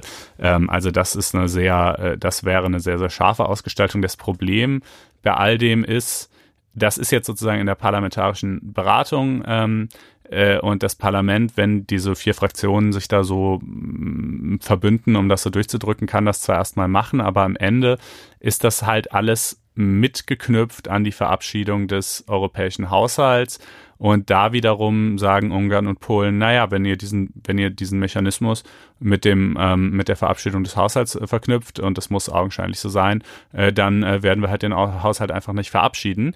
Ähm, das wiederum äh, sorgt für Panik bei äh, Italien und Spanien beispielsweise, denn der Haushalt äh, enthält halt auch äh, hohe äh, Corona-Hilfen, insbesondere für diese beiden Länder. Ähm, und also das ist natürlich sozusagen äh, Politik, wie sie Spaß macht, nicht. Ja, also, ähm, genau. die EU bleibt ein kompliziertes Konstrukt, ja, das, um das Gott. mal neutral zu formulieren. Weiß Gott. Ja, also äh, was das Ergebnis dessen sein wird, weiß man noch nicht. Ähm, um, äh, um das, wenn, wenn sich da ein, ein klares Ergebnis herauskristallisiert, dann werden wir das natürlich hier im Podcast auch nochmal behandeln, aber das ist vielleicht so, äh, ja, ein Update mal wieder äh, zu, zu dieser ganzen Thema Rechtsstaatlichkeit. Ja. Äh, wo wird sie verletzt? Wie kann man sie einfordern? Kann man das überhaupt? Ja. Hm.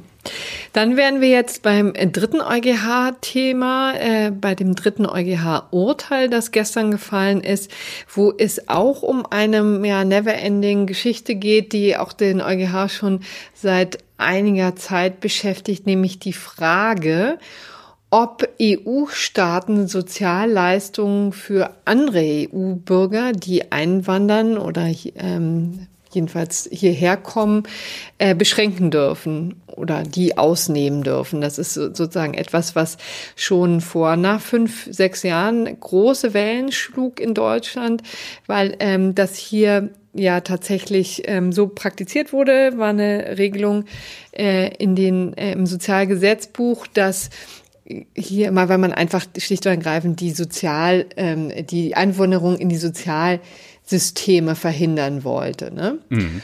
Und jetzt gab es gestern noch eine ähm, Wolte in diesem ganzen, ähm, ja. in diesem ganzen Auseinandersetzung. Stell ja. die doch mal vor. Ja, ich glaube, um die zu verstehen, muss man tatsächlich ein Stückchen zurückgehen, ne? denn das ist ja ein Problem, das sich daraus ergibt, dass eigentlich wir in der EU Freizügigkeit haben, jeder soll überall hinziehen können, andererseits aber äh, die Sozialsysteme halt Sache der jeweiligen Nationalstaaten sind und die ähm, Bedingungen, unter denen man überhaupt äh, Sozialhilfe erhält und natürlich auch äh, die Art und Weise, wie die ausgestaltet ist, sehr unterschiedlich ist und in Deutschland ähm, vergleichsweise großzügig und ähm, das kann natürlich irgendwie nicht gewollt sein, dass sozusagen dann EU-Bürger aus ähm, ja, Ungarn zum Beispiel oder woher auch immer sonst Rumänien oder so in großer Polen Zahl äh, ja genau. genau.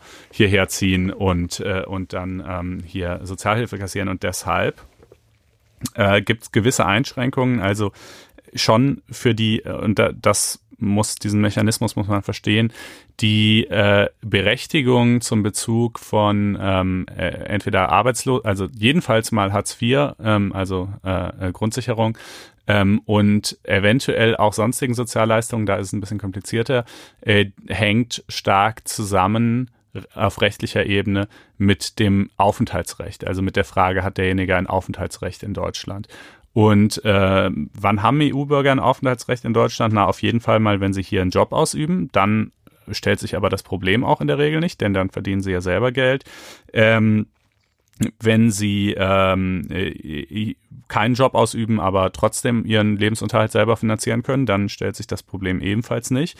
Ähm, sie haben auch ein Aufenthaltsrecht, wenn sie zur Arbeitssuche hier sind. Ähm, äh, dann in genau diesem Fall, ja, wenn das Aufenthaltsrecht nur aufgrund der Arbeitssuche besteht, ähm, dann ist es aber eben gerade, dann besteht dieser Connex zum Anspruch auf Grundsicherung gerade nicht. Dann ist das sozusagen ausnahmsweise entkoppelt, denn sonst könnte ja jeder kommen und sagen, ja, ich bin auf Arbeitssuche die nächsten zehn Jahre und bis dahin hätte ich halt gerne Grundsicherung. Das soll ja natürlich gerade nicht sein.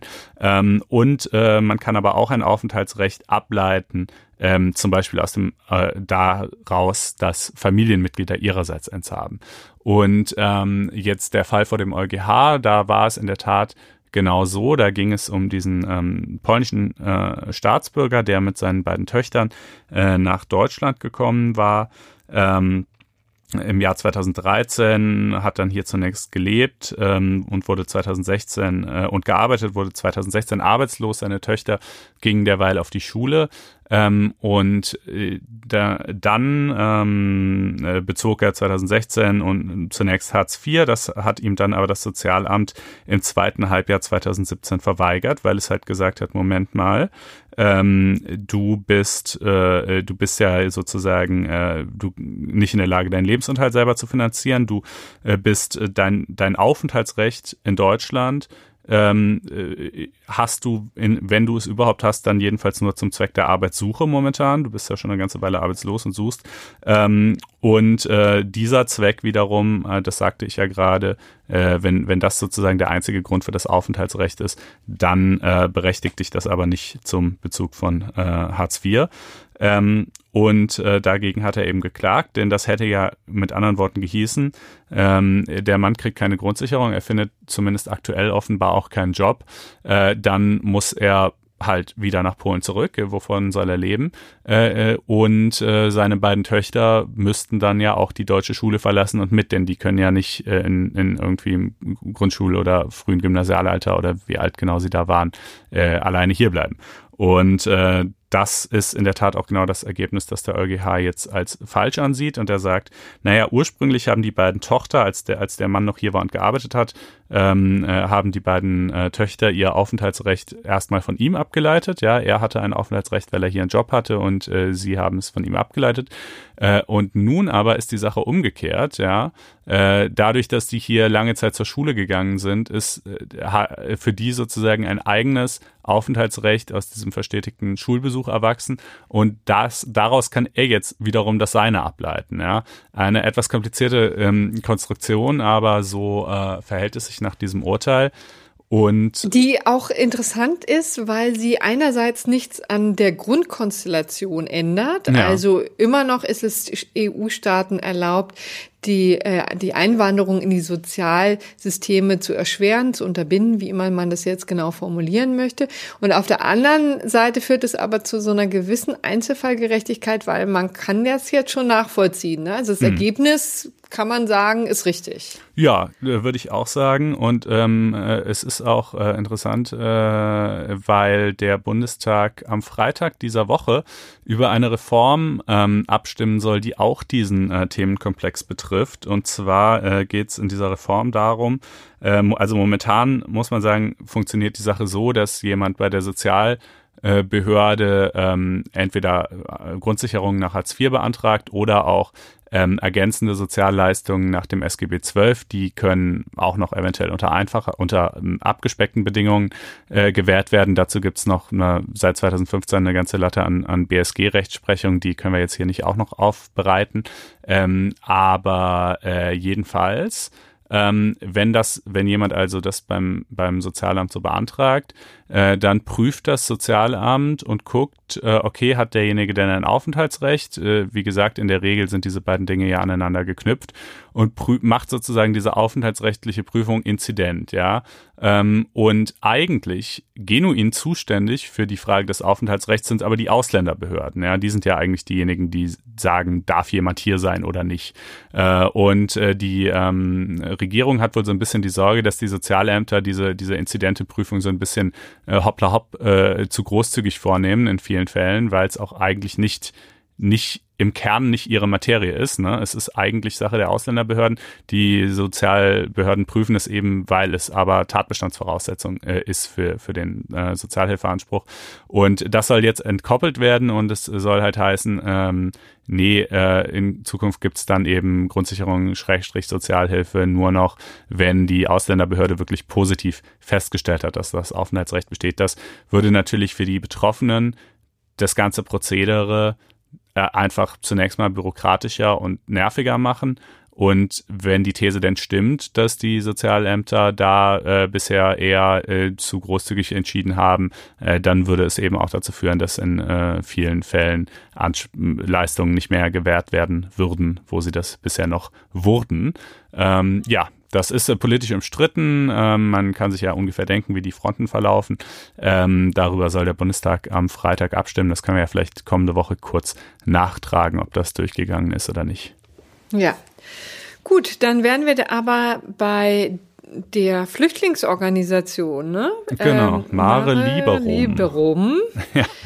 Die tatsächlich, ich meine, auch das muss man sich erstmal äh, vergegenwärtigen, vor dem Verwaltungsgericht Hamburg äh, ein Erfolg errungen hat. Vielleicht erklärst du mal, wie das dazu zustande kam. Ja, also nicht ihren ersten, äh, muss man sagen. Ne? Ähm, äh, denn äh, auch da, kurzer Zeitsprung zurück, äh, schon, also die, diese Mare Liberum, ähm, die, die hat mehrere Schiffe in Betrieb, äh, insbesondere zwei, um die es hier geht.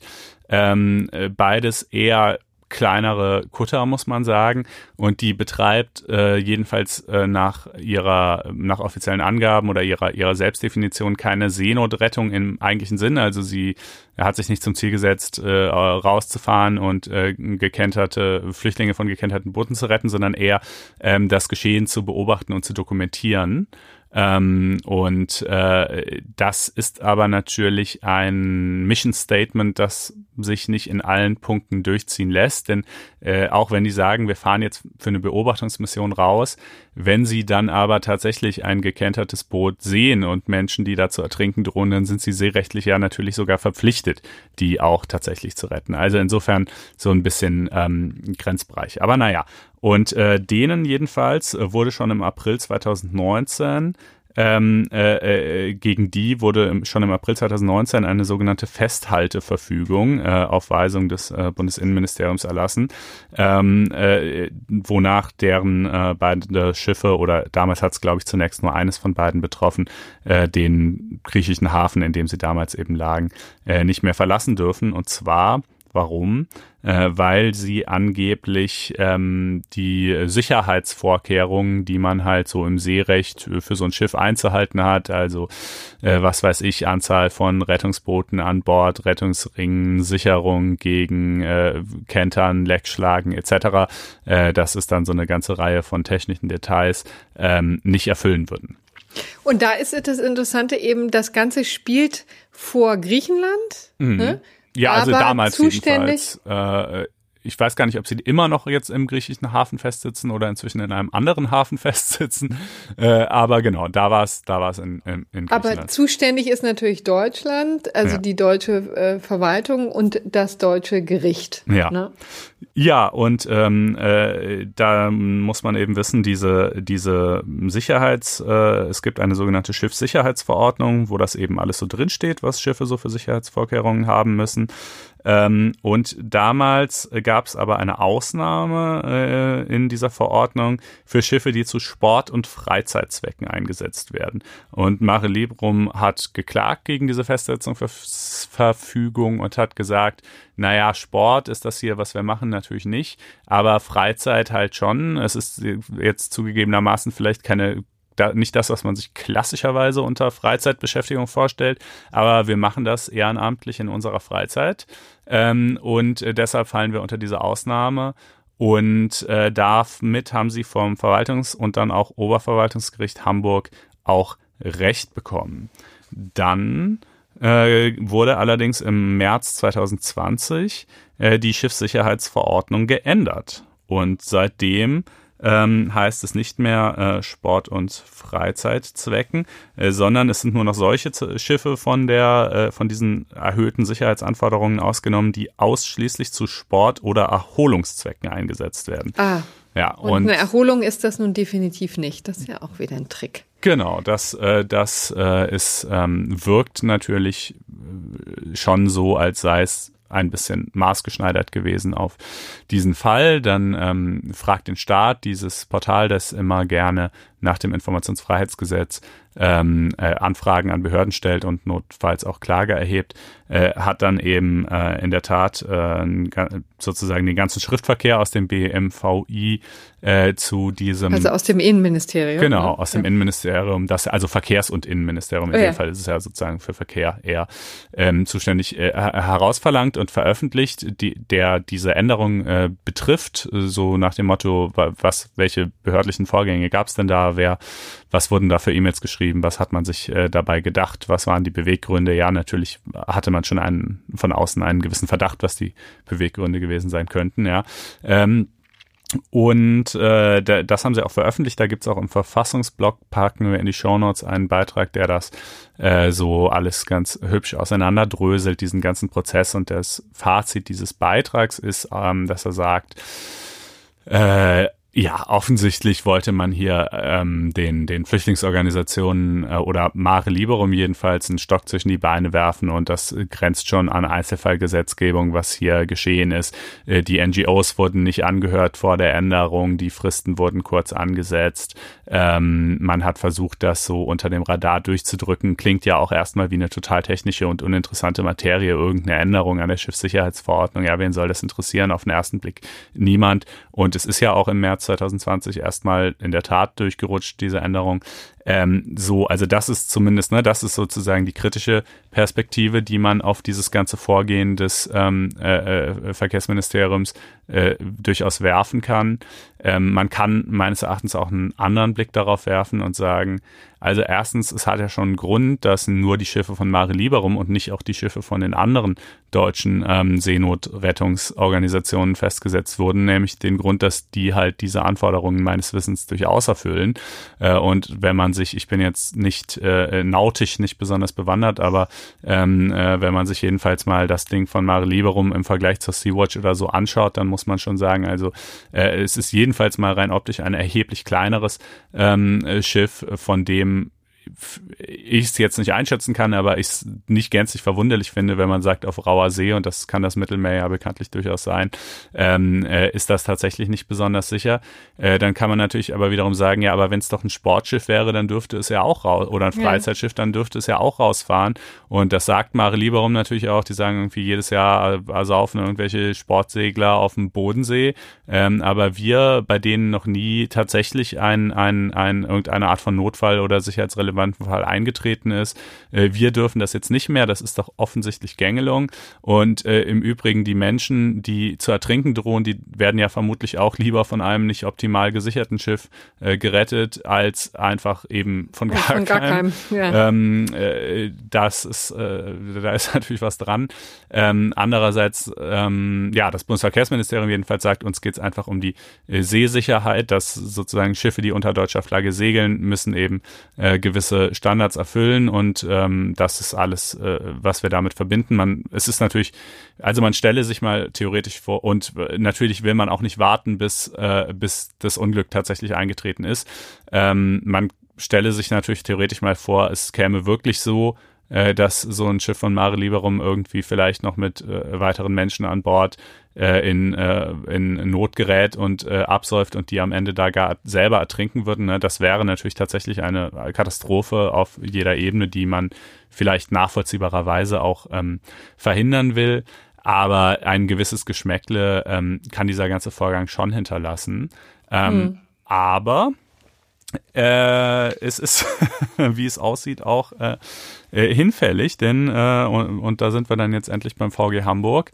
Ähm, äh, das hat jetzt auf eine neue Klage hin im Allrechtsschutz abermals äh, zugunsten von Mare Liberum entschieden und gesagt, diese Änderung der Schiffssicherheitsverordnung ähm, wonach jetzt also das Wort Freizeitzwecke gestrichen wurde und äh, Erholungszwecke stattdessen eingefügt, ähm, die ist ihrerseits unwirksam, mhm. äh, denn die hätte nach Euro dabei handelt es sich um eine, also bei diesen Vorschriften der Schiffssicherheitsverordnung, um die es hier geht, handelt es sich um sogenannte technische Fortsch Vorschriften.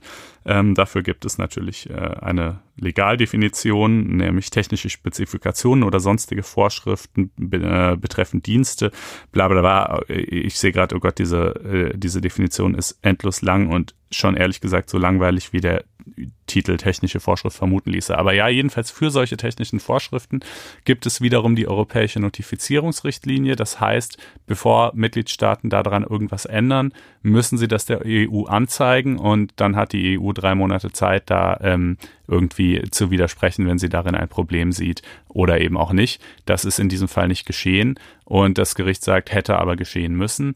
Ähm, und deshalb äh, sei die Änderung der Verordnung unwirksam und somit dann wohl auch die, äh, die Festhalteverfügung, die ja aufgrund dieser geänderten Verordnung jetzt erlassen worden ist.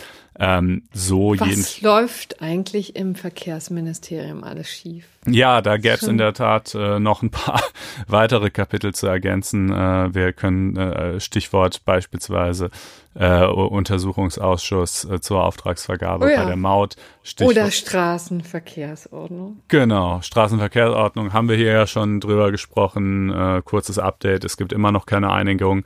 Ähm, Mautuntersuchungsausschuss machen wir vielleicht bei Zeiten nochmal. Ähm, diese Sendung soll jetzt auch nicht drei Stunden lang werden.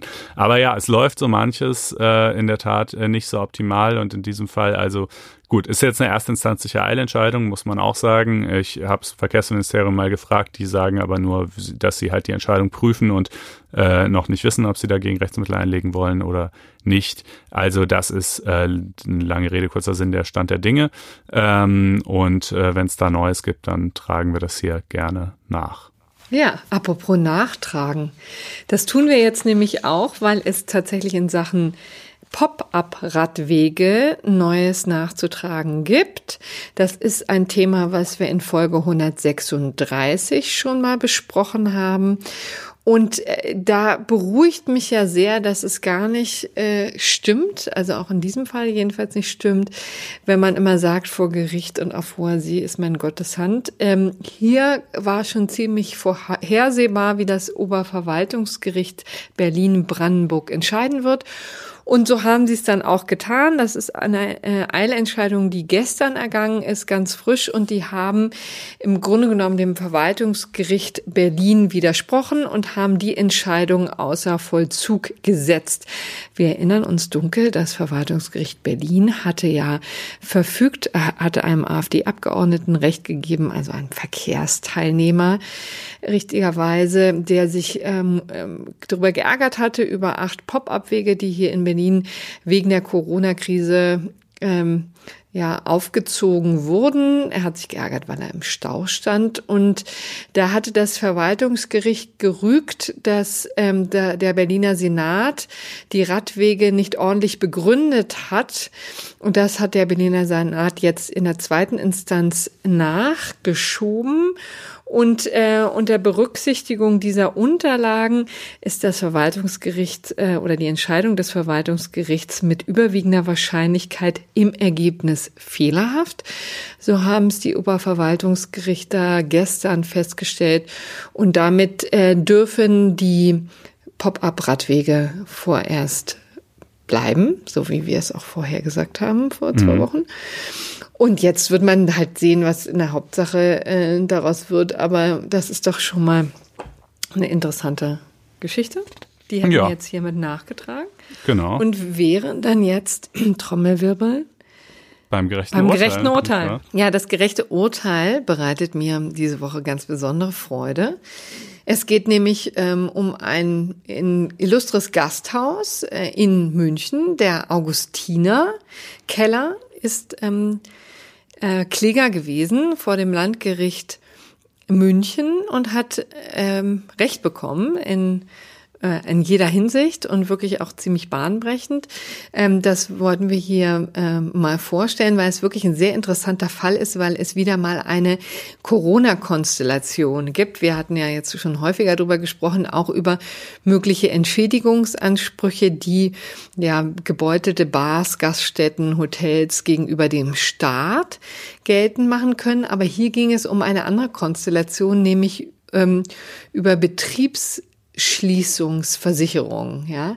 Mhm. Und das ist eine Materie, die man vielleicht jetzt hier auch so ein bisschen außer Blick, ge, ähm, die ein bisschen aus dem Blick geraten ist, weil man sich erst vielleicht auch als Otto Normalverbraucher nicht, ähm, nicht klar macht, dass es solche Versicherungen tatsächlich gibt und dass die tatsächlich auch in der Corona-Krise greifen.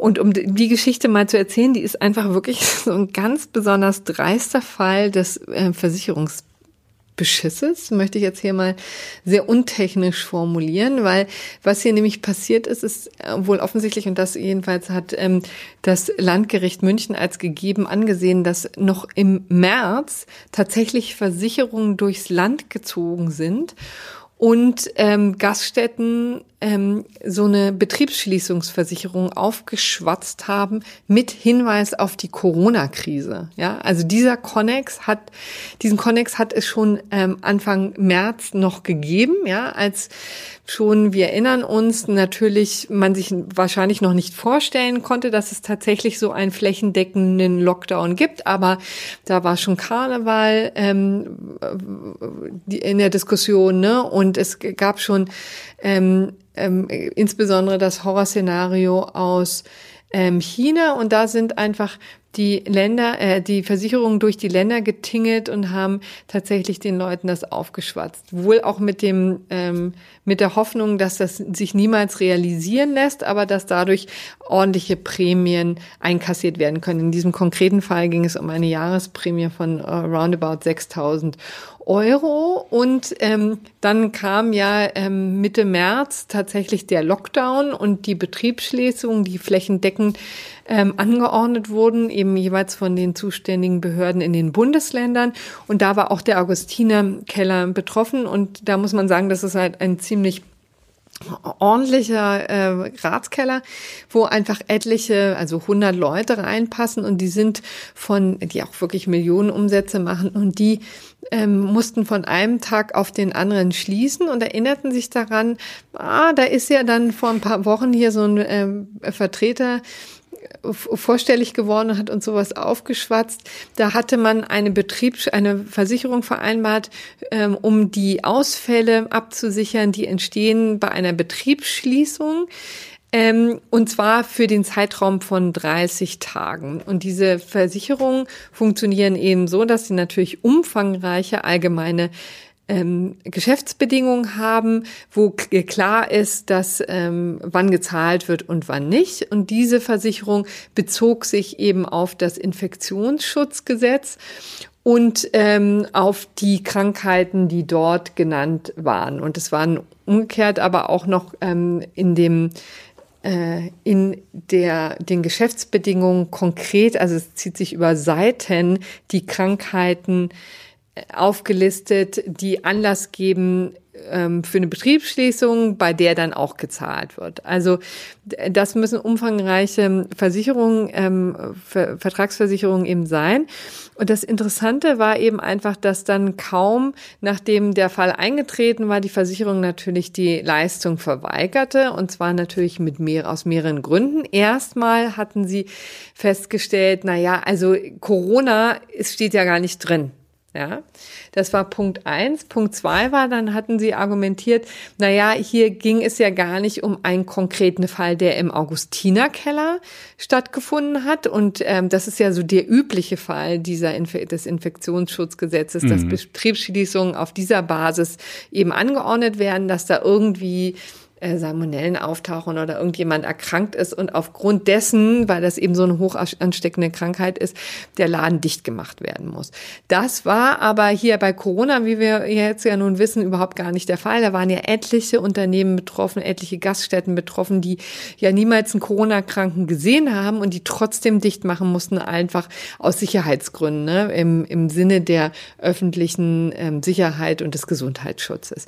So, hatten sie geltend gemacht, naja, also hier gab es ja gar keinen konkreten Fall und klar muss ja sein, dass wir nur dann zahlen, wenn es einen konkreten Fall gibt. Außerdem hatten die eben gesagt, naja, es gab ja noch so einen gewissen äh, Ausschank, äh, den, also aus, aus, außer Hausverkauf, womit der Augustiner Keller ja auch Geld verdienen hat. Ähm, das heißt, sie wollten nicht zahlen und haben wirklich ganz großzügig 15 Prozent ähm, angeboten, also nicht etwa eine Million, die dem Augustiner Keller jetzt ähm, zugesprochen wurde, sondern ähm, 15 Prozent. Das war tatsächlich so aus der Luft gegriffen. Es ging auf eine ähm, Einigung zurück, die die Versicherungsunternehmen damals, glaube ich, auch mit dem mit einem zuständigen mit dem zuständigen Landesinnenminister, glaube ich, ich weiß es auch nicht mehr genau, aber jedenfalls ähm, gab es da eine Einigung, da, dass sie, da wollte man schnell ab Abhilfe schaffen, hat gesagt, okay, wir, ähm, wir sehen zwar, dass ihr nicht zahlen müsst, Klammer auf, das hat sich ja jetzt als falsch erwiesen, Klammer zu, aber bitte äh, einigen wir uns doch darauf, dass die Versicherungen 50, 15 Prozent übernehmen. Mhm. Das hat Herr Augustiner Keller dankend abgelehnt und ist dann eben vor Gericht gezogen und hat jetzt auf ganzer Linie gewonnen. Also das Landgericht hat ähm, also ziemlich, also auch wirklich auf Seiten lang, die haben sich da sehr, sehr viel Zeit genommen und das wirklich auch gut begründet, liest sich auch sehr interessant. Ähm, wirklich ein, äh, ein Argument nach dem anderen ähm, zerpflückt und äh, haben hier eben deutlich gemacht, also es ist so offensichtlich, dass diese Versicherung mit Blick auf die Corona-Krise und mit Hinweis auf das Infektionsschutzgesetz abgeschlossen wurde. Und man kann jetzt nicht von einem normalen Versicherungsnehmer verlangen, dass er sozusagen ständig diese Liste abgleicht, die da in den Versicherungsbedingungen genannt ist, mit den, mit der aktuellen Fassung des Infektionsschutzgesetzes, sondern der Augustiner Wirt durfte sich darauf verlassen, dass wenn ihm das schon so aufgeschwatzt wird, es dann tatsächlich für diesen Fall auch gilt. Die hatten außerdem natürlich das Argument, ähm, weggewischt, dass es einen konkreten Fall hätte geben müssen. Auch das sahen die Richter nicht und haben stattdessen gesagt, eine Million kriegt er jetzt hier. Das Ganze ist natürlich ähm, ein absolutes Politikum. Also die Versicherungsbranche ist natürlich in heller Aufregung. Man muss ehrlicherweise auch sagen, dass es natürlich unterschiedliche Fälle gibt, dass es auch schon Gerichtsverfahren gibt, wo sowas äh, und, äh, und Entscheidungen gibt, wo der Anspruch abgelehnt wurde.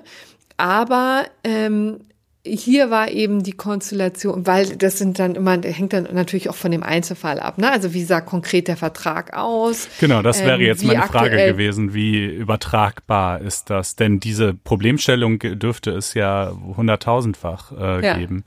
Genau, also es sind wohl etliche ähm, etliche Verträge abgeschlossen worden. Es, ich glaube, es, ich, ich habe mal die Zahl gelesen äh, von etwa einem Viertel der ähm, Gastronomiebetriebe, die das machen. Das würde wirklich die ähm, Versicherungsbranche erheblich überfordern. Das muss man ehrlicherweise auch sagen. Aber umgekehrt, was die Übertragbarkeit angeht, muss man vielleicht auch hier konstatieren, dass es dass man zumindest sagen kann, dass Versicherungen doch womöglich wesentlich häufiger zahlen müssen, als jetzt ähm, oft der Eindruck vermittelt wird. Ne? Dann es wird, es gibt auch Versicherungen, die übrigens anstandslos zahlen. Ja, das äh, passiert mhm. auch. Und hier waren es ja auch, das ist ja auch relativ typisch, dass das nicht äh, sich über Monate erschreckt, sondern konkret 30.000, äh, 30 Tage quasi hier abgedeckt werden. Dann hört meistens die Versicherung auf. Ähm, also muss man sich tatsächlich jeden Einzelfall ansehen, aber man kann vielleicht äh, wirklich sagen, naja, also es lohnt sich das genau auch mal anzuschauen, sich nicht auf irgendwelche Vergleichszahlungen einzulassen, weil Natürlich ist das hier jetzt auch das Landgericht München. Das ist natürlich noch keine ähm, höchstinstanzliche Entscheidung und der Fall und die Konstellation ist sehr, sehr neu.